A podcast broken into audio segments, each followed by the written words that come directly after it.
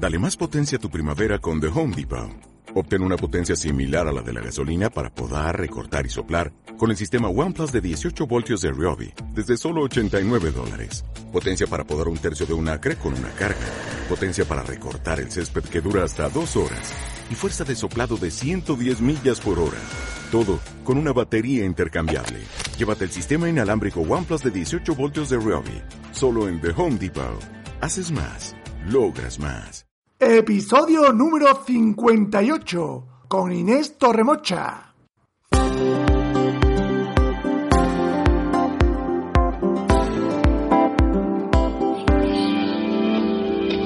Bienvenidos al programa Ventas Éxito, un podcast diseñado para ayudarnos a crecer como vendedores.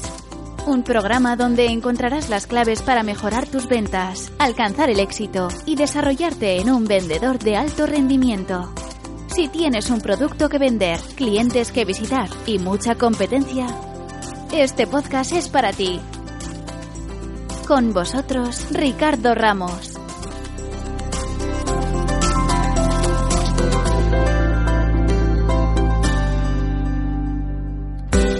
Hola vendedores, te saluda Ricardo Ramos, autor del blog ventasexito.com y te doy de nuevo la bienvenida a este nuevo y apasionante episodio del podcast Ventas Éxito, un programa que está diseñado para ayudarte a ti vendedor, sí, sí, a ti, a que mejores tus ventas, a que alcances el éxito y sobre todo a que te transformes, te desarrolles y te conviertas en un vendedor de alto rendimiento.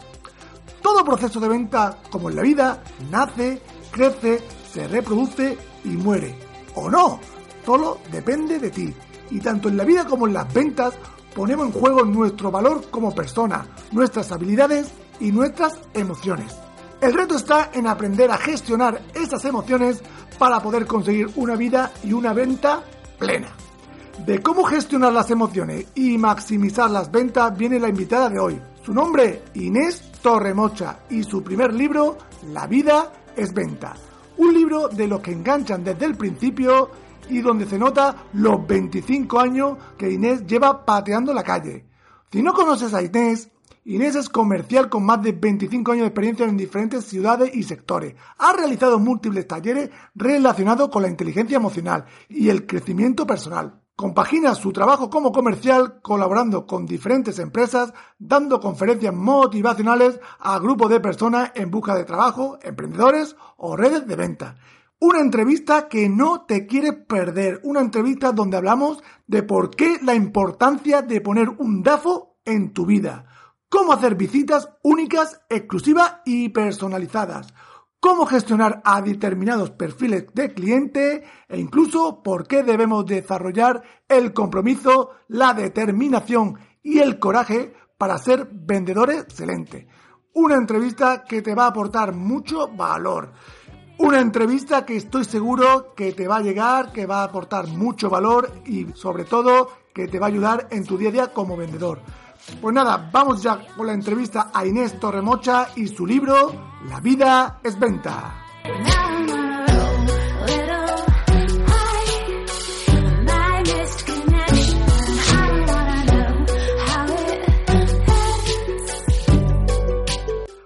Hola Inés, ¿cómo estás? Buenas, encantada de estar contigo, Ricardo. Igualmente, yo muy contento de que estés en el programa para que nos hables de tu libro La vida es venta. Claves para gestionar las emociones y maximizar tus ventas. Efectivamente, el mismo. Para los oyentes que no te conozcan, ¿quién es Inés Torremocha? A ver, Inés Torremocha es una mujer curiosa, apasionada, imperfecta, con una orientación brutal a las personas y con 25 años de experiencia en el cuerpo a cuerpo. Ah, en bueno. el mundo comercial. Trabajo en una red de ventas como comercial en primera línea de batalla, que es donde hacemos que las cosas pasen, Ricardo. Así que feliz en mi profesión como comercial. Pues nada, la primera pregunta obligada. ¿Por qué la vida es venta? A ver, la vida es venta porque los procesos eh, de negociación que generamos nosotros como profesionales de las ventas no son muy diferentes a los procesos que tenemos en la negociación en nuestra vida. Cada día negociamos con nuestros hijos, con nuestros padres, con nuestros compañeros de trabajo. Entonces, de ahí también un poco la estructura del libro, porque en el proceso de la venta, como en el proceso de la vida, nace, crece, se reproduce y muere. O no, en la venta sí que puedes elegir tú si el proceso termina o lo termina tu interlocutor o continúa. Mm, perfecto. ¿Y por qué antes de salir a vender es importante que saber quiénes somos, en qué soy bueno, cuáles son mis áreas de mejora y dónde sobresalgo? A ver, desde mi punto de vista eso es clave por una razón muy sencilla. Si nosotros conocemos quiénes somos, aceptamos lo que somos, trabajamos en nuestras áreas de mejora y hacemos también por fortalecer todo aquello en lo que sabemos que sobresalimos, en ese momento estamos conectando con nuestra esencia. Si conectamos con nuestra esencia, somos auténticos. Y al ser auténticos, generamos credibilidad. Si eres creíble, entonces es cuando podemos sembrar la semilla de la confianza, algo tan importante, como bien sabe Ricardo, para cortar distancias entre tu interlocutor y tú. ¿Y esto cómo se puede hacer así rápidamente? ¿Tú qué nos puedes aconsejar? Pues, a ver, yo, eh, como siempre, eh, recurrir a lo mejor a lo clásico puede ser la mejor solución. Y hay uno de los ejercicios que, yo hago y, que hago tanto para mi trabajo como para la toma de decisiones en vida personal es el diagrama DAFO. Tú lo conocerás. Eh, DAFO responde a las iniciales, ¿verdad?, de las debilidades, las oportunidades, las amenazas o las fortalezas de uno mismo o del producto que representamos, el servicio que representamos o esa idea para la que necesitamos que un inversor pues, pues eh, se fije en, en, nosotros, ¿no? Es un ejercicio sencillo que a mí al menos me ayuda a ordenar es todo esto que hablamos, ¿no? ¿Dónde soy bueno? ¿Dónde mi producto es bueno? ¿Dónde realmente tengo oportunidades? ¿Qué es aquello que tengo que mejorar?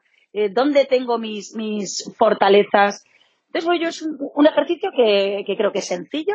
Eh, consiste en un diagrama de una, eh, un eje en horizontal y otro en vertical y en cada uno de los cuadrantes digamos que se quedan cuatro cajas y en cada una de las cajas alojas las debilidades, las amenazas, las fortalezas o las oportunidades tuyas como persona para esto de conectar con tu esencia, de tu producto, de tu servicio o de tu idea y a partir de ahí a construir. Perfecto. Entonces primero lo hacemos nosotros mismos, con nosotros como vendedor y luego lo hacemos con nuestro producto o servicio, ¿no? Efectivamente, ese sería el orden y, y de verdad animar a que pongáis un DAFO para cualquier decisión que tengáis que tomar en la vida. Pon un DAFO en tu vida, ¿no? Pon un DAFO en tu vida, tal cual lo digo allí en el libro. muy bien, muy bien. Eh, dices también en tu libro que en la primera visita hay que generar cercanía, entendimiento y conexión. Mi pregunta es, ¿cómo hacemos para que esas visitas sean únicas, exclusivas y personales? A ver, hay un, trabajo previo que debemos hacer todos los comerciales, que es saber o conocer con el mayor eh, grado de, atino eh, a quién vamos a ir a ver. ¿Vale? Una vez estemos allí y estemos preparados, es decir, nosotros tenemos que estar mucho más preparados que nuestro cliente potencial, porque eso también nos va a permitir sorprenderles. No siempre tenemos esa información. Entonces, in situ, lo que sí que podemos hacer es observar. Observar cualquier detalle que pueda darnos. Trabajo al final lo desarrollamos durante el horario laboral de nuestros interlocutores, la mayoría de las veces. Entonces, si conseguimos observar y fijarnos, vamos, pero más que un búho, en pequeños detalles que nos den información de si es el día o de si no es el día, eso nos va a permitir empatizar. La habilidad de la empatía es algo que va a jugar siempre a nuestro favor como comerciales y va a marcar la diferencia. ¿No te ha pasado alguna vez que has tenido delante a un cliente en el que veías nada más que por cuatro detalles de en qué momento lo has pillado, qué gesto tiene, eh, cómo te ha recibido? A lo mejor ese no era el día. Claro. Aplazar tu visita va a marcar una diferencia. Va a levantar la cabeza, va a mirar y va a decir, oh Dios mío, un representante que me está dando la oportunidad de verme otro día, porque tengo un día de perros. Es un detalle tan, tan liviano a lo mejor como ese ya puede estar marcando una diferencia. Y por supuesto ahí llevarte lo que siempre digo, tres cosas. Algo que celebrar, es decir, qué es lo que he hecho bien para repetirlo en otras visitas, qué me llevo para mejorar, es decir, qué podía haber hecho de otra manera. Y luego llévate también un hilo del que tirar la próxima vez que vayas a visitar a ese cliente. Entonces, a lo mejor la primera no es todo lo exclusiva que tú quisieras, pero si te llevas toda esa información, te aseguro que la segunda conseguirás que sea mucho más exclusiva y no solo que tú lo percibas, sino que tu interlocutor me perciba que le estás tratando de una manera diferente que el resto de comerciales que reciba durante ese día. Wow, qué bueno, qué bueno. Lo pondremos en práctica.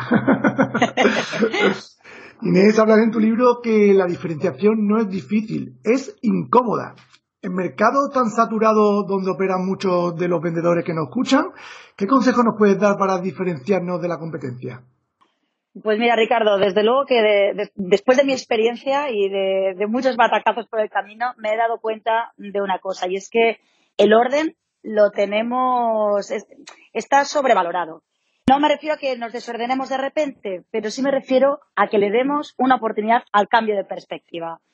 Las oportunidades de, diferenciación con las que yo me he encontrado o, las que he conseguido aprovechar han surgido de esa incomodidad que es hacer las cosas de manera diferente. Cuando sobre todo llevamos muchos años en la calle, tendemos a coger una serie de hábitos y una serie de costumbres que nos hacen perder la esencia de un cambio de perspectiva. Entonces, tenemos a lo mejor la, vuelta a la tortilla. No vayamos a los horarios a los que solemos ir. Vamos a pillar desprevenido a ese cliente potencial que sabemos que tiene una necesidad que nosotros podemos cubrir, pero que por lo que sea no terminamos de, engancharle. Cambiando de perspectiva, muchas veces encontramos esa diferenciación y diferenciarnos de todos los competidores que tienden a hacer exactamente lo mismo que hacemos nosotros. Es decir, ¿por qué digo que es incómodo diferenciarse? Pues porque al final eso te obliga a ser más creativo, te obliga a cambiar de perspectiva, a salir de la zona de confort. Y bueno, aunque sea incómodo, es tremendamente satisfactorio, productivo y hace trabajar toda la plasticidad del cerebro, lo que nos regala nuevos aprendizajes y, te aseguro que un punto de inflexión en tu carrera como profesional y en tu relación con tus clientes. darle una vuelta a, salir de tu zona de confort, ¿no? Y no, siempre, y no siempre ir de la misma manera a los clientes, ¿no? Efectivamente, sorpréndeles, sorpréndeles y, y, no caigas en el temor de yo ahora después de tantos años viendo a ahora de repente voy, pues sí, ahora de repente vas con algo diferente. Déjate sorprender a ti y sorprende a tus clientes. Wow, perfecto, estupendo. Inés, ¿cómo podemos actuar ante un cliente que no cumple sus compromisos y que abusa del poder de su posición? Buah, esta es una pregunta complejísima, eh, complejísima, pues porque yo creo que, al menos desde mi experiencia, es lo que mm, más quebraderos de cabeza o, en lo que más tiempo invierto, porque con este perfil de clientes hemos de ir con todas las herramientas existentes de la inteligencia emocional y de lo que no es inteligencia emocional. Entonces, eh, bueno, como yo creo que funciona, es trabajando mucho la asertividad, ¿vale? Asertividad, sabes que es esa habilidad de decir las cosas que tenemos que decir, donde lo importante ya no es el qué, porque lo que le tenemos que decir lo tenemos claro. Lo importante es el cómo lo decimos. El cómo lo decimos. el cómo lo decimos. La forma, ¿no? La forma, efectivamente, Ricardo. Hay que decir las cosas, porque entonces, si una de las dos partes no está cumpliendo las reglas del juego, del juego, hay que hablarlo. Hay que hablarlo y no podemos achantarnos eh, por mucho poder y mucha autoridad que tenga el cliente eh, del, que, del que estamos hablando. Entonces, buscar el cómo eh, trabajar mucho el discurso, ensayar el discurso. Yo lo recomiendo muchísimo, aunque al principio te sientas un poco ridículo, como que estás haciendo pues una obra de teatro, al final funciona porque con estos perfiles que suelen ser autoritarios, manipuladores, o llevas el discurso muy bien ensayado, muy bien estructurado, o posiblemente lo vuelvan a tu contra y salgas con un nivel de frustración más alto que el que tenías antes de ir a hablar con esta persona pero tenemos que ponernos en su sitio, poner a nuestros clientes en su sitio, independientemente de su autoritarismo o de, o de su perfil a lo mejor manipulador. Piensa que si estamos ahí es porque él también nos necesita. Un cliente que no te necesita absolutamente para nada no te recibe. Claro. Que a veces pasa de que por tenerle miedo al cliente, por no perderlo, pues no le decimos las cosas como son. Efectivamente. Hay muchas formas de hacerlo. El, es, hay que elegir bien el cómo, hay que elegir bien el cuándo. Y además, yo también lo digo, cuando estemos con estos perfiles que pueden hacerte más mal que bien, no dudes en tirar de superiores, compañeros, departamentos de soporte, no estamos solos. Vale. Vale, aclarado, aclarado. Inés hablaba también en tu libro que la autoestima no tiene que ser ni alta ni baja, sino saludable. ¿Por qué debemos tener una autoestima saludable? Pues mira, Ricardo, eh, yo esto está relacionado con, todo lo que venimos hablando. Al final, nosotros necesitamos como seres humanos, ¿eh? ya no como comerciales, como seres humanos necesitamos que haya una armonía y una coherencia entre lo que pensamos que somos y que queremos hacer, lo que decimos que somos y que vamos a hacer y lo que luego hacemos y proyectamos que hemos hecho. Ha de haber una coherencia. Eso denota una vez más eh, autenticidad, denota que conectas con tu esencia y te hace creíble. Y volvemos un poco al principio. Si eres creíble, entonces generas esa semilla de la confianza que vas a necesitar para negociar con tu cliente potencial, con tu inversor o con tu madre. Necesitas ser coherente. Por ejemplo. ¿Y cómo podemos eliminar esas creencias limitantes que todos tenemos y que nos impide crecer y desarrollarnos como vendedores de éxitos? Mira, eh, nosotros todos tenemos creencias limitantes porque, bueno, pues eh, somos fruto de, la educación que hemos recibido, de un contexto social en el que nos hemos criado, ¿verdad?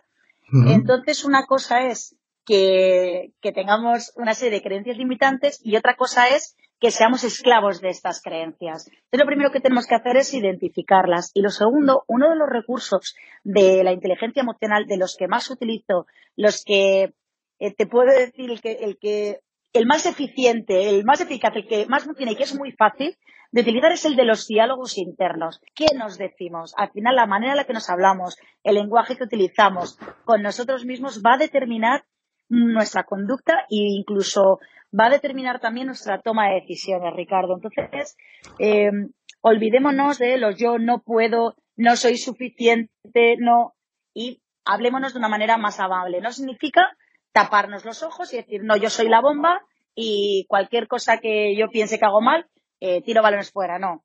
Es tener la responsabilidad de mirar hacia adentro, de hacernos ese dafo y decir, bueno, aquí soy bueno, aquí puedo mejorar, pero vamos a decírnoslo con cariño, porque somos nuestros jueces más duros y eso no ayuda a trabajar las creencias limitantes. Si tú quieres ser el mejor, si realmente quieres ser el que mejor caché tenga dentro del sector en el que estés, cúrratelo, pon un foco, ten un plan, vea por ello y las creencias limitantes vamos a trabajarlas con unos diálogos internos saludables. Claro, y no, y no nos fustiguemos tanto, ¿no?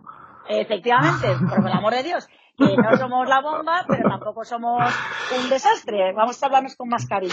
Claro, que ni, ni somos muy buenos, pero tampoco somos los más malos del mundo, ¿no? Que muchas veces cuando, cuando, perdemos un cliente o no vendemos algo, decimos, es que no vea, qué malo soy.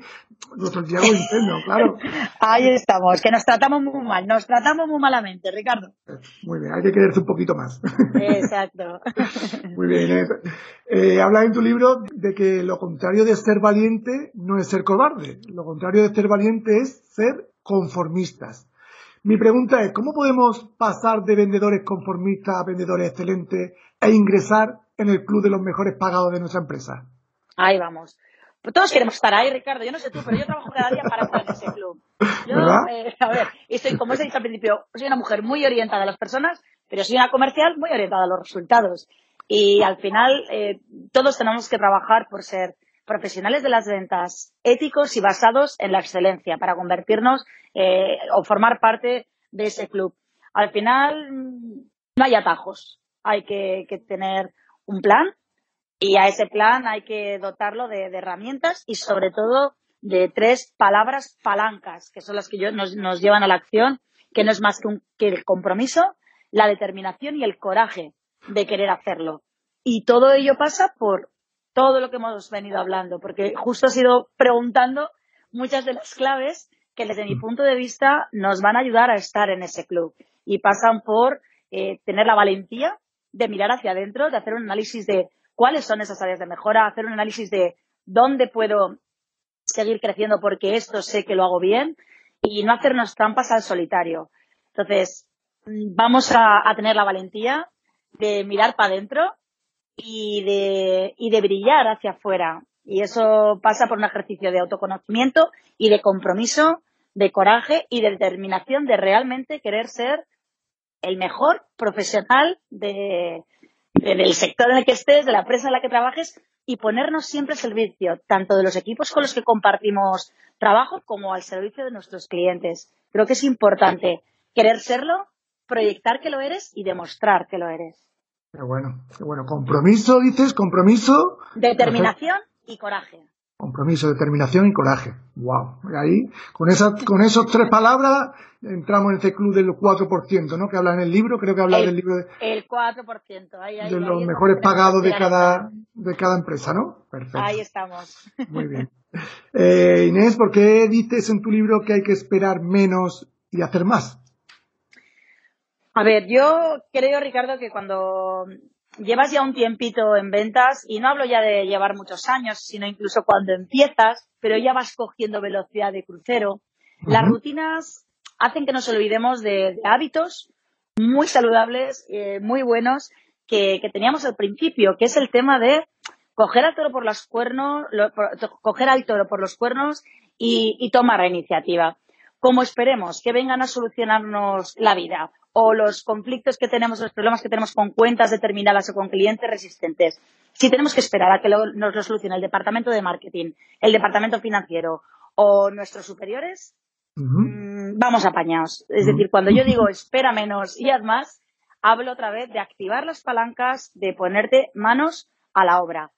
Sí que es cierto que tenemos que ser eh, demandantes a nuestros departamentos de soporte y, y pedir a lo mejor eh, estos recursos que necesitamos para conseguir hacer mejor nuestro trabajo, para diferenciarnos, para ser estos eh, vendedores basados en la excelencia. Pero espera menos y haz más. Toma decisiones, tanto en cuentas que están atascadas para continuarlas o incluso para, para pegar carpetazo, porque a veces desgastamos recursos, desgastamos tiempo y desgastamos energías y y estatus emocional Por esperar a que alguien venga a solucionaros la papeleta. Entonces, toma decisiones tanto cuando las cosas se hayan atascado como para seguir creciendo en aquellas cuentas que parecen fluir. Pero no esperemos que venga ningún departamento o personas, terceras personas a solucionárnoslo. Hagamos menos, o sea, esperemos menos y hagamos más. Esto tiene que ver algo con la proactividad, ¿no? Ser proactivo, ¿no? Absolutamente. Si, si a veces es que es muy fácil ver la vida pasar y más cuando eh, estamos a lo mejor en algún contexto de velocidad de crucero, pero es que la velocidad de crucero lo único que va a conseguir es que nos adelanten por la derecha. La autocomplacencia en ventas es el principio del fin. Wow, qué bueno, qué bueno. Muy bien, Inés. Eh, Inés, ¿qué es el famoso síndrome de Estocolmo que se da mucho en las ventas y cómo lo podemos superar?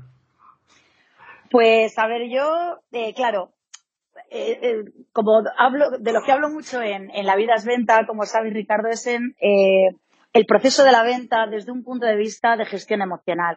Cuando tú hablas de inteligencia emocional y hablas de empatía, tiendes a mm, conectar emocionalmente con tus clientes potenciales. En esos momentos estás perdiendo parte de la objetividad que necesitamos para todo esto que hablamos de tomar decisiones, ¿verdad? Y pasar a la acción. Entonces, mm, sabrás que, que tienes el síndrome de Estocolmo con un cliente cuando, sin darte cuenta, empiezas a justificar por qué lleva tiempo sin hacer pedidos, o por qué sus pedidos están planos, o por qué no está cumpliendo con su parte del juego. Y a veces, sin darnos cuenta, empezamos a justificar a estos clientes. Ese es el momento, es la primera señal de alarma eh, que, que, que- que has de atender para decir, bueno, un momento, ¿realmente es que no puede pedir, es que no puede crecer? ¿O me está poniendo los cuernos? Eh, Por ejemplo. Hablando. Claro, claro. profesionalmente hablando.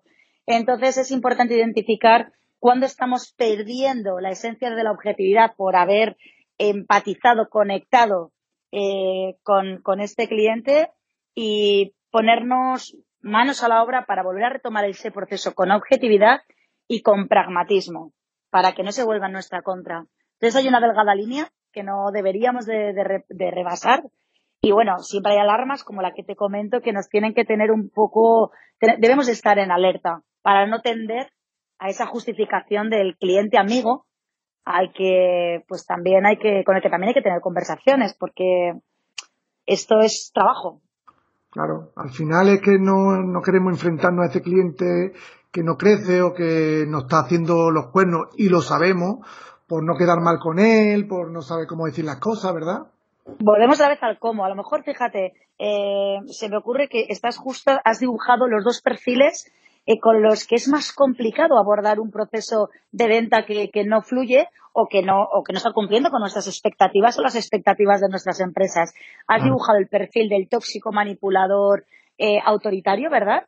Al que hay que enfrentarse y decir también las cosas como son, pero también el síndrome de Estocolmo lo desarrollamos todo lo contrario, con perfiles de clientes con los que tenemos una excelente relación, con los que empatizamos absolutamente, con, con los que fluimos en el proceso de la venta y también es muy complicado porque estás tocando pues, pues otras series de fibras, ¿verdad? Que no son fáciles de abordar, pero nosotros estamos hablando de ese club de los vendedores basados en la excelencia, de ese 4% que sabe manejar también todas las situaciones, tanto el que es más conflictivo con el que es más afable, pero al que debemos también de decirle cómo están las cosas. Qué bueno, qué bueno.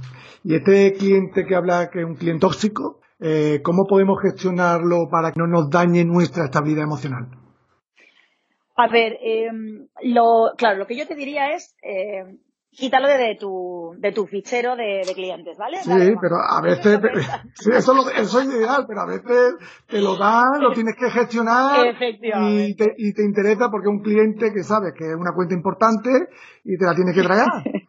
eso, eso, eso es, Ricardo. Eh, lamentablemente no podemos tacharles porque eh, seguramente estamos hablando de estos perfiles de clientes porque tienen un grandísimo potencial y porque debemos de, seguir eh, trabajando con ellos.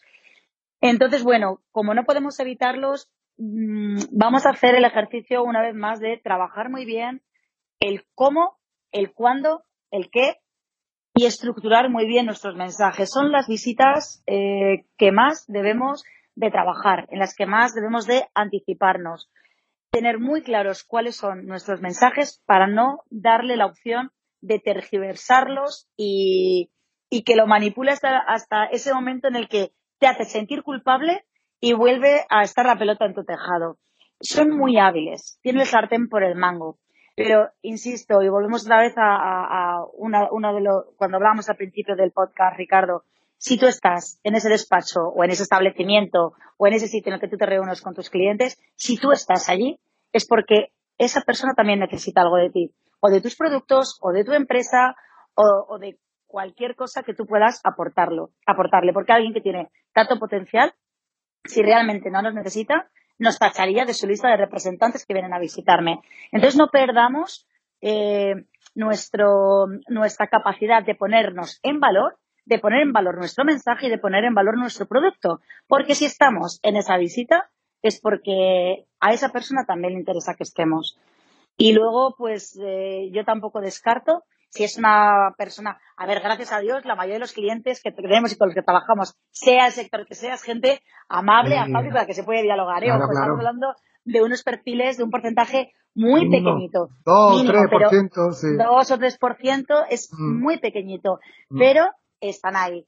No descartemos ir acompañados, no descartemos dejar la conversación de alguna manera por escrito con copia a, porque mm, al final eso suele convertirse, por mi experiencia, cuando he tenido problemas de estos que han derivado en problemas mayores, siempre ha sido porque yo te dije, tú me dijiste, es decir, eh, una manipulación del mensaje, un malentendido del mensaje, un ajuste de expectativas incorrecto que se clarifica pues teniendo muy bien estructurado el mensaje si vas solo, eh, muy bien estructurado el resumen si vas después y yo no descarto eh, tirar de, compañeros, de superiores. Oye, pues si, si realmente es una cuenta o es un cliente tan importante, cualquier recurso humano es poco para hacerle frente y, que, y, además conseguir al final que todos nos beneficiemos, que yo creo que es, bueno, yo creo no, es que es el objetivo de cualquier transacción comercial, que ambas partes se beneficien.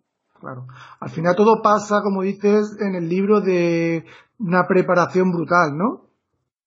Exacto, la preparación ya no solamente técnica, que hemos de tenerla, sino una preparación de, tus visitas.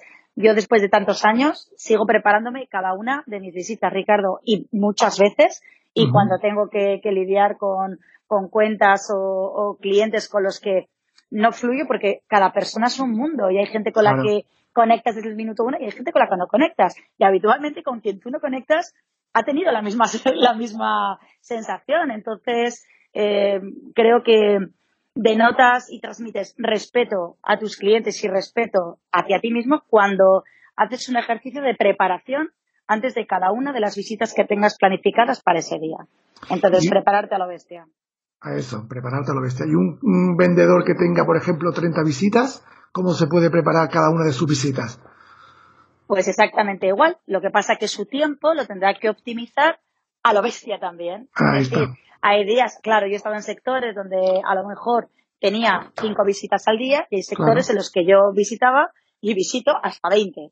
Entonces, ni el tiempo que te dedican es el que, no, es el mismo, los minutos que, tienes no son los mismos, con lo cual, ¿qué tenemos que hacer? Pues prepararnos para esos impactos de minuto y medio o esos impactos de, de, dos minutos o de pasillo.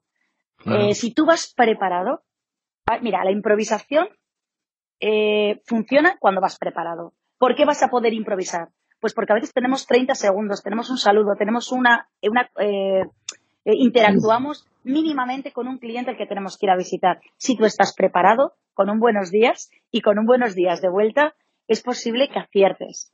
Que aciertes. Y eso solamente te lo va a dar llevando una preparación a la bestia. Que a lo mejor la visitas de un minuto y medio, de un minuto. Seguro, yo tengo muchas de esas a lo largo del día.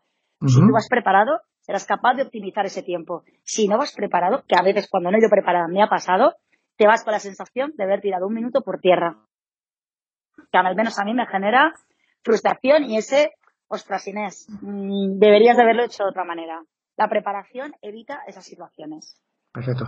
Prepararte a lo bestial. Ese es el, consejo. Sí. Muy bien. Muy bien. Bueno, Inés, ya para terminar, recomiéndanos un par de libros de venta que te haya inspirado o que te hayan leído últimamente. Vale, pues mira, de, de los que me he leído para prepararme el libro, hay uno que, me encantó, no es de ventas eh, eh, específicamente, pero el título no puede estar más acertado y más alineado con lo que nosotros trabajamos día a día, y es el de la velocidad de la confianza. Es un libro de eh, Stephen Covey, concretamente de su hijo, y es una pasada. A mí me, me encantó porque trabaja la confianza desde todos los ámbitos de nuestra vida, trabaja mucho también la confianza en uno mismo en la empresa para la que trabajamos, en la gente con la que trabajamos, en los interlocutores eh, que tenemos, lo trabaja a muchos niveles, eh, se lee bien, es muy completo y creo que confianza es igual a, venta. más venta, claro. Aunque no sea especificadamente de ventas, a mí me encanta, la traducción está súper bien hecha, así que ese me, me gustó específicamente. Y luego, para los oyentes cracks en ventas que te escuchan en, tu programa de ventas éxito. Eh, si les gusta mucho, mucho el tema de la inteligencia emocional, aunque yo lo abordo en mi libro, hay un libro de dos psicólogos, eh, colegas míos además, que conozco y que admiro profesionalmente, que escribieron específicamente uno que se titula Feeling, inteligencia emocional aplicada a la venta. Ah. Son de Raquel Dabó y de Miguel Ángel Díaz Escoto. Y es un libro que aborda eh, más en profundidad herramientas de inteligencia emocional, con mucha más especificidad, ¿sabes? Así que también es un libro que invito a leer, está, es eh, muy, muy bien escrito, es muy ágil y aporta también muchas herramientas para comerciales. Perfecto, pues lo pondremos en las notas del programa. Bueno, Daniel, ¿dónde te encontramos? Saber de ti, contratarte.